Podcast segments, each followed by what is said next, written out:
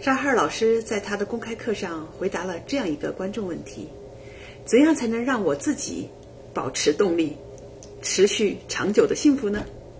沙哈尔老师说：“首先啊，我们不是应该聚焦在成功上；其次呢，你要允许自己做个人，设立对幸福的 realistic 的，也就是现实的期待值。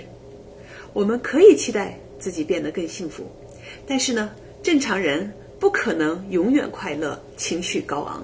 正常的人是会有喜怒哀乐，所以啊，不要期望一直感到幸福、永远幸福。哪怕你学了幸福课哈，我们仍然会有痛苦的时候啊。就连沙哈尔老师他自己也会有的时候感觉到到那个非常黑暗的地方了。那学习了幸福学啊，是能够帮助我们增强我们的心理抵抗力的，能够更快。更容易的从这种低谷中爬出来。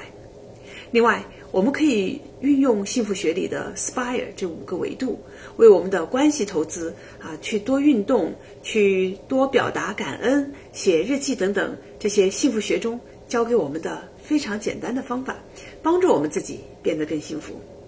我们要记住一点哈，就是光知道幸福的方法和其中背后的科学道理是没有用的。